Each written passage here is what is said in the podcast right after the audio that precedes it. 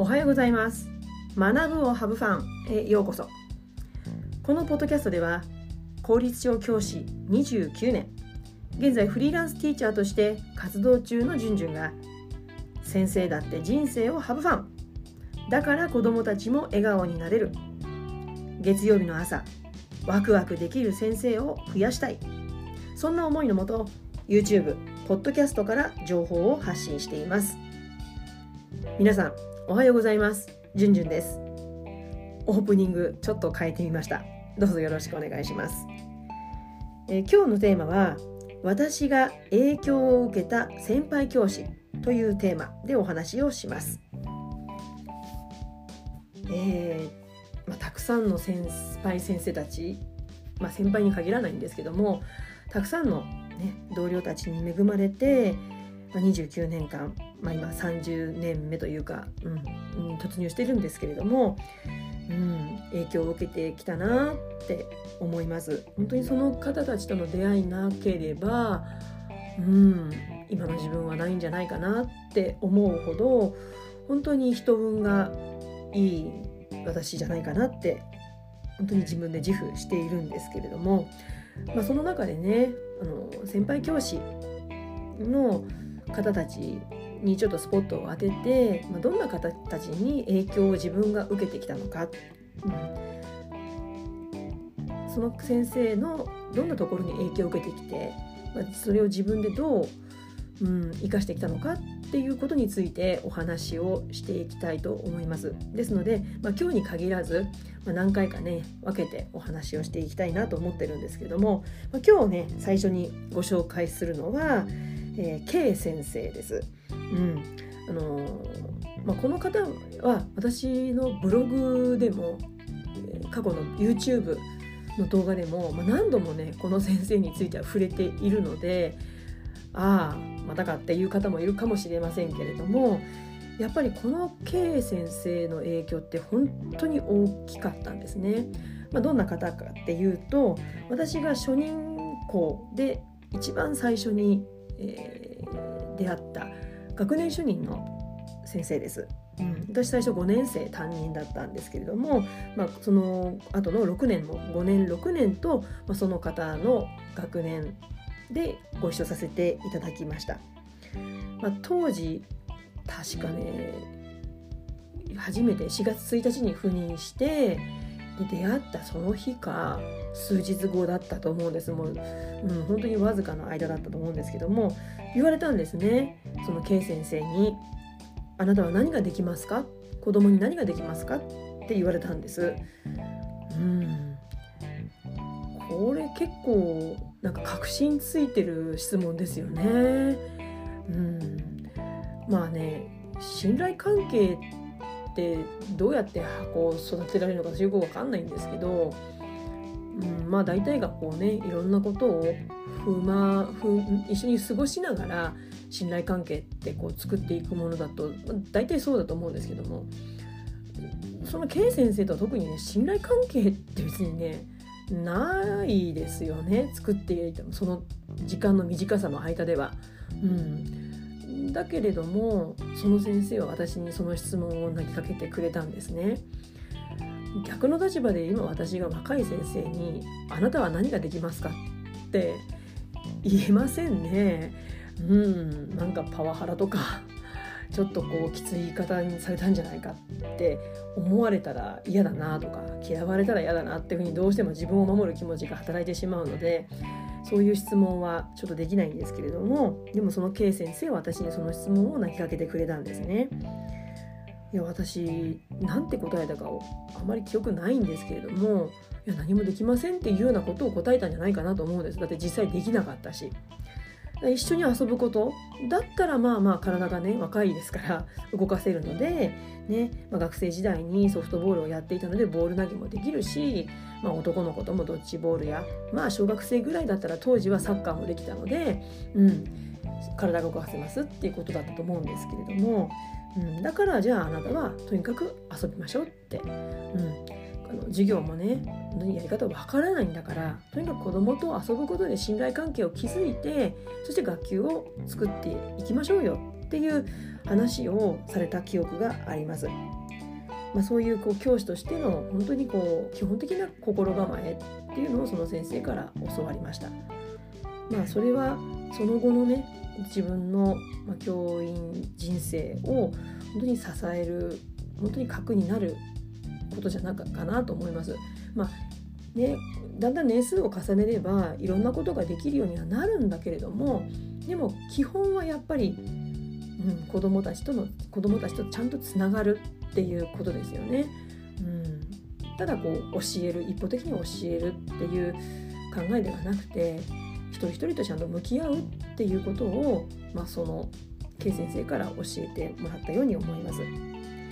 で K 先生は他にもねやっぱりその方自身が社会の専門の方だったので、うん、社会科の授業のやり方まあでもそれって他の教科にも活かせることだったので、うん、その影響はとても大きいですね。で授業についてはその社会科っていう授業を窓口にしながらとにかくね全ての教科の TC、ね、台本を書きましょうって言われました。ねまあ、初任権があったので、まあ、家庭科と体育と図工は担任私がやってなかったんですけど他のね専科の先生でとかあの初任者の代わりの先生がやってくださったんですけれども、まあ、それ以外の教科は全て TC を書く、まあ、6年生の時には専科の音楽と家庭科と理科だったかな。それ以外は全部自分で持っていたので、まあ、その TC を全て書いて授業に臨む。うんまあねこれも言えないですよね。全教科って。1教科だったら書きましょうって私ね若い先生に言えますけど全教科書きなさいとはちょっと言えないですね。この今の時代からすると。うん。ね、これでこうなんかねこう疲れ果てちゃって。いやねこ、若い先生にちょっと言えないですよね。うん、でまあでも私は当時はやったんですね。でもやらなきゃ授業私できなかったんですよ。だからね別に若い先生ねあのできる方は別にいいですよ。でも私できなかったんでやったんですね、うん、だからあの必要があれば自分で選べばいいし。でもその必要があるかどうかさえも当時の私はよく分かっていなかったので本当に T, あの T, T 先生じゃない、えっと、K 先生にそうやって言っていただいて本当にありがたかったなと思います。あとはね心に残っているのは家庭訪問のことなんですね。まあ、今でこそね個人面談になったりあと地域訪問っていう形で子どもたちの住んでいるところを確認したり、まあ、保護者の方とのお話を設定するようになってはいるんですけれども、まあ、当時は家庭訪問がま当たり前だったんですね、まあ、家庭訪問ってね保護者の方にとってはちょっと家の中に入り込まれるのちょっと嫌だって敬遠される方がほとんどだと思うんですけれども、ま、でもじゃあなぜね昔から家庭訪問があったかといったらやっぱり全く意味がないわけじゃないんですよね。別にお宅訪問でねお宅の様子を知るわけで知るのが目的じゃなくてやっぱり子どもたちがどんな環境で育っているのか生活しているのかっていうことを理解するためなので、うん、もちろん入られるのは嫌だっていうお気持ちは十分私も分かりますけれども、うん、だから当時当時というか昔からねそういうことがあったというのはそれなりに意味があるということなんですよね。で K 先生から教わったのはやっぱり学校の子どもたちの姿っていうのは、まあ、子どもたちをこう立体のね直方体とか立方体でもいいんですけれども立体で見た時に本当に一面だけだっておっしゃってました。でうん家庭訪問に行くことによってその一面の向こう側にある子どもたちのいろいろな側面を見ることができるんだよ感じることができるんだよだから家庭訪問があるんだよっていうふうに教えていただいたんですね。だから家庭訪問がなくなって個人面談になってもちろんそれでいくつかの面を知ることはもちろんできると思うんですけれども家庭訪問が担っていた役割を、うん、どこで担っていくのかっていうところ、うん、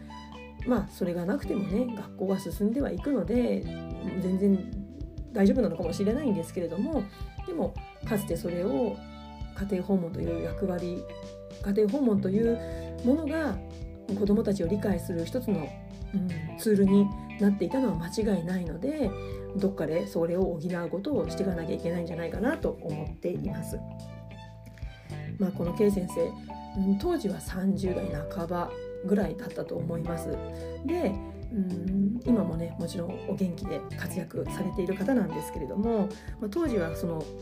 5年生6年生の学年主任をされていてで、えー、研修主任もされていましたまたあの社会科のサークルにも所属されていたので、うん、あのよく夜遅くまでサークルの仕事をしたりとかっていうこともされていたんですけども本当に本当に忙しい方でした。でも私がクラスのね子たちとうまくいかない時にやっぱ泣きつくんですね。どうしたらいいんでしょうか。って泣きつくわけです。そうすると本当に親身になって温かく相談に乗ってくださっていました。お前ダメだななんていうそんな言葉は全くなかったです。本当に親身になって